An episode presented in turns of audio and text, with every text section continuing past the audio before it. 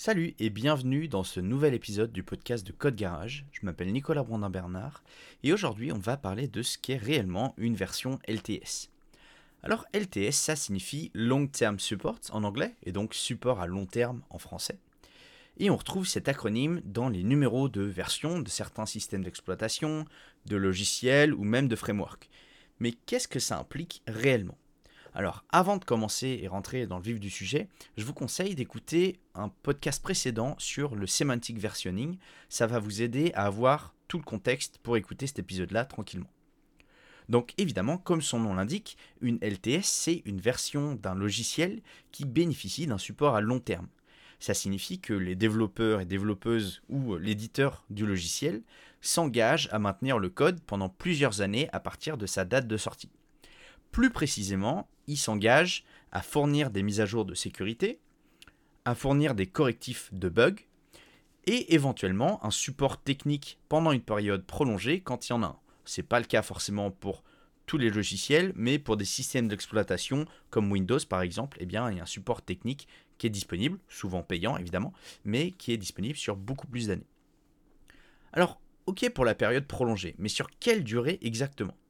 Alors c'est un peu là que le bas blesse, parce qu'il n'y a aucune durée par défaut. C'est à l'éditeur d'indiquer euh, la date minimale jusqu'à laquelle une LTS sera maintenue. Et après, c'est à vous de vous tenir informé de ces dates-là et justement de la, période de support de cette LTS. Alors pour certaines distributions Linux, une version LTS, elle peut recevoir des mises à jour de sécurité pendant 5 ans, voire plus. Du côté des frameworks et euh, des autres outils, des logiciels, la durée de support euh, va énormément varier en fonction des politiques de chaque projet et de chaque entreprise. Mais pour une société qui dépend de la stabilité et de la fiabilité de ses systèmes et de ses outils, c'est réellement un sujet majeur parce que mettre à jour pour ajouter des patchs et bénéficier des correctifs c'est quasiment sans douleur, mais passer d'une version majeure à une autre sur un logiciel, ça peut prendre des semaines, voire des mois dans certains cas, toutes les dépendances ne sont pas prêtes ou bien simplement qu'on a énormément de choses qui tournent sur ce logiciel. Alors pour finir, il y a vraiment une confusion à ne pas faire. Une version LTS, c'est pas une version fixe et qui ne bougera pas. Au contraire, c'est une version qui sera mise à jour plus longtemps, mais uniquement au travers de patchs. Alors rappelez-vous, hein, en versionnement sémantique, on parle de numéro majeur, numéro mineur et numéro de patch. Par exemple, 3.4.2, eh bien c'est le numéro majeur 3, mineur 4 et numéro de patch 2.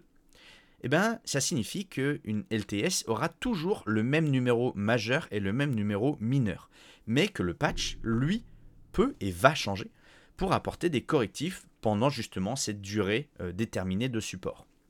A contrario, et c'est déjà arrivé, une version qui n'est pas LTS peut arrêter d'être mise à jour du jour au lendemain parce que l'entreprise préfère allouer des ressources euh, pour que tous les correctifs arrivent en même temps que la version majeure suivante. Et donc, on peut très bien passer de la version 2.3.6, par exemple, à la version 3.0.0, mais seulement deux ans plus tard. Et là, si jamais vous avez besoin de cette version 2.3.6, mais qu'il y a des, énormes problèmes euh, en termes de bugs ou en termes de sécurité, eh bien, vous pouvez vraiment être dans une situation très complexe.